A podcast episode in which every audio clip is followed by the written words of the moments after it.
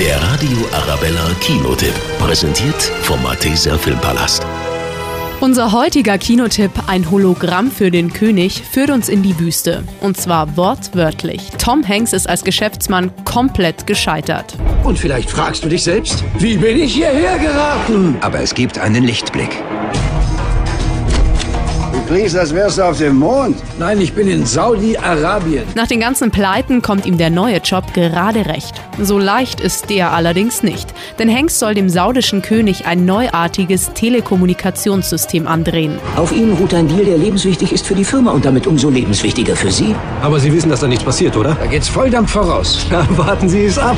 Und vorwärts geht nichts, denn statt mit dem König zu verhandeln, findet er sich in einem fremden Land in einer verwirrenden Situation wieder. Aber unter all dem Chaos lernt er nicht nur sich selbst kennen, sondern findet auch Freunde. Sind Sie der Fahrer?